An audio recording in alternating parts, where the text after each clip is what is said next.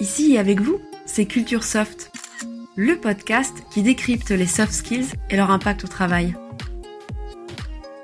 Proposé par CSP 210, leader des formations soft skills et management. Bonjour tout le monde Bonjour, bonjour On vous espère en pleine forme, dans le même état d'esprit que nous, quoi. Mais oui, les soft skills, ça booste Et on espère aussi que vous vous êtes lancé dans l'aventure. Hmm, Bien sûr, euh, j'allais le dire. Tu parles de quoi au juste? De la soft skill apprendre à apprendre, qu'on a exploré dans l'épisode précédent. Ah oui, c'est vrai qu'en l'exerçant, on découvre de nouvelles choses chaque jour.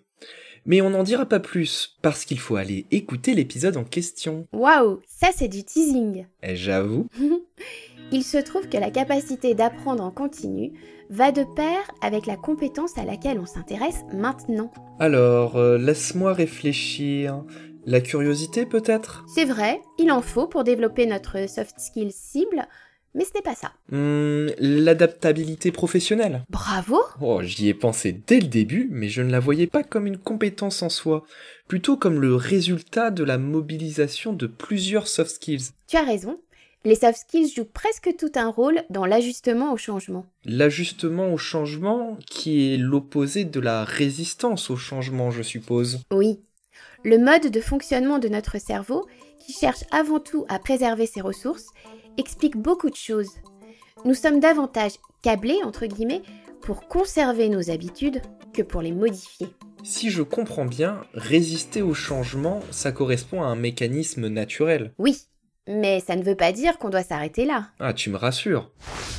Et donc, euh, comment est-ce qu'on va dépasser cette première réaction de rejet? Eh bien, il va falloir faire preuve de réactivité et d'autonomie. Dit autrement, on va devoir s'adapter au fur et à mesure à l'évolution de certains paramètres. En gros, rien n'est jamais fixe. On avance comme dans des sables mouvants. Ouais, euh, il faut pas exagérer tout de même, mais l'idée, c'est de développer notre propre mode d'ajustement. Ça implique d'accepter de ne pas tout maîtriser à l'instant T, pour un collaborateur comme pour un manager d'ailleurs. Et aussi de redéfinir nos priorités en fonction des évolutions plus globales demandées. Et au fil de ces évolutions aussi, non? Si, d'où l'importance de la réactivité et de l'autonomie. Dans l'entreprise, si on veut favoriser l'adaptabilité professionnelle des collaborateurs, il faut absolument leur laisser des marges de manœuvre. D'accord. Et donc, si on pratique un management qui accompagne plus qu'il ne dirige, on fait céder toutes les digues de la résistance au changement. Ce serait trop beau. Ah, Je me disais bien. Oui, c'est- un prérequis, mais il faut aussi comprendre ce qui se joue quand on doit changer. Selon le type d'évolution à opérer, le changement peut venir bousculer notre façon de travailler, nos préférences comportementales, nos sources de motivation. Et nos valeurs personnelles Voilà, Hmm. On risque alors d'adopter une attitude de défense pour se protéger. exactement.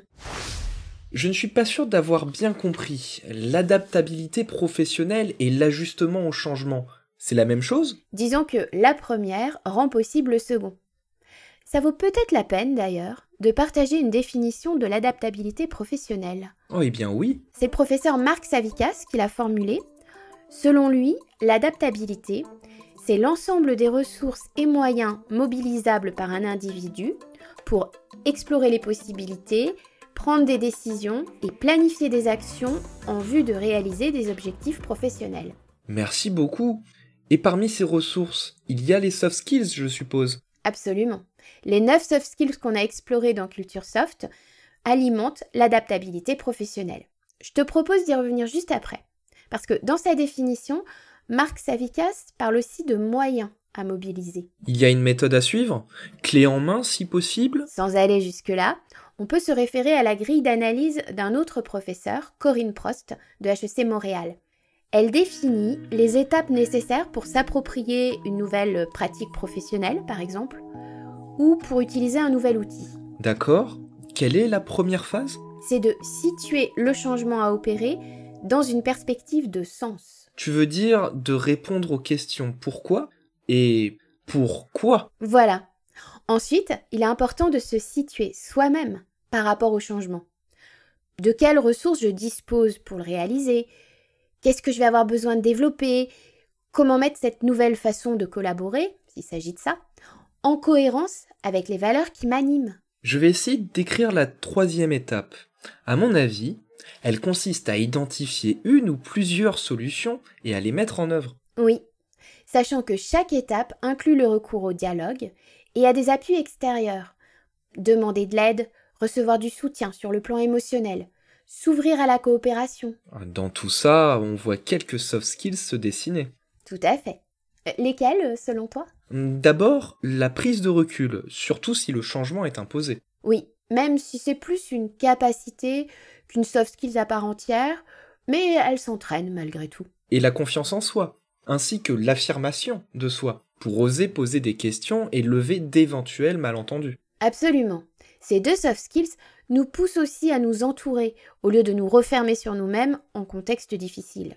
Et elles permettent de savourer les petites réussites comme les grandes. Très juste.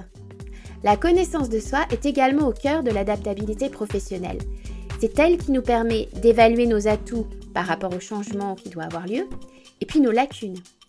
C'est elle aussi qui nous aide à évaluer les frictions éventuelles entre ce qui s'annonce et nos valeurs personnelles, ou, ou les schémas, les croyances qui nous guident. Dans la troisième étape, la capacité à penser out of the box et la résolution de problèmes plus largement vont entrer en jeu.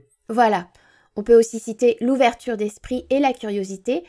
Ce sont des appuis assez évidents. Ce sont des compétences ou des capacités comme la prise de recul. Je les mettrais effectivement dans la même catégorie que la prise de recul. Quoi qu'il en soit, on peut les muscler. Mais on a oublié l'une des clés de voûte de l'adaptabilité professionnelle. Je sais, parce que tu as parlé de soutien émotionnel tout à l'heure. Tu penses à l'intelligence émotionnelle. C'est ça Face au changement, nos émotions se manifestent. Nous devons être capables de les décrypter et de décrypter celles des autres. Pour savoir réagir à tel ou tel comportement. Mhm.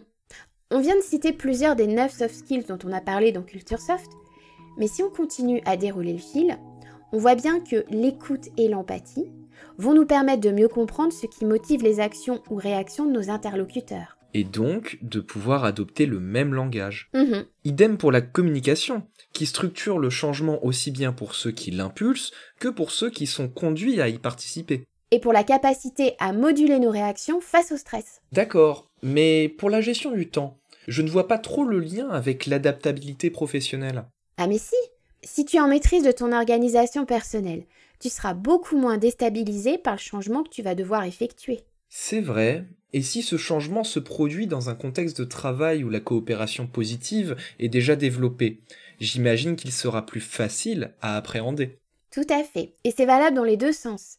La coopération positive se développe plus naturellement si les collaborateurs concernés disposent déjà d'un bon niveau d'adaptabilité. J'ai toujours trouvé l'expression cercle vertueux un peu pompeuse, mais là, vraiment, je crois qu'elle s'impose. À moi, je te suis. Et l'aventure dont on a parlé au début, on ne peut pas la limiter à la seule compétence apprendre à apprendre. Ce sont bien toutes les soft skills qui nous ouvrent des portes. Là encore, je te rejoins.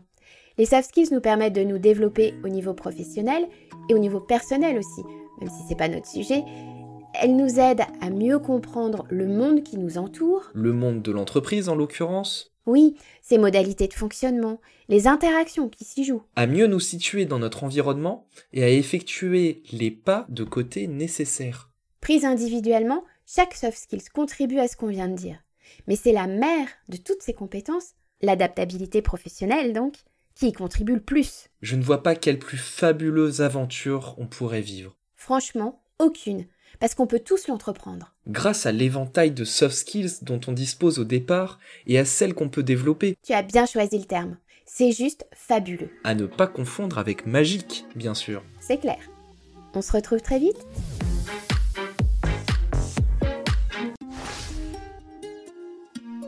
C'était Culture Soft, le podcast qui décrypte les soft skills et leur impact au travail. Retrouvez tous les épisodes sur le blog de CSP 210 et sur vos plateformes habituelles. Merci de votre écoute.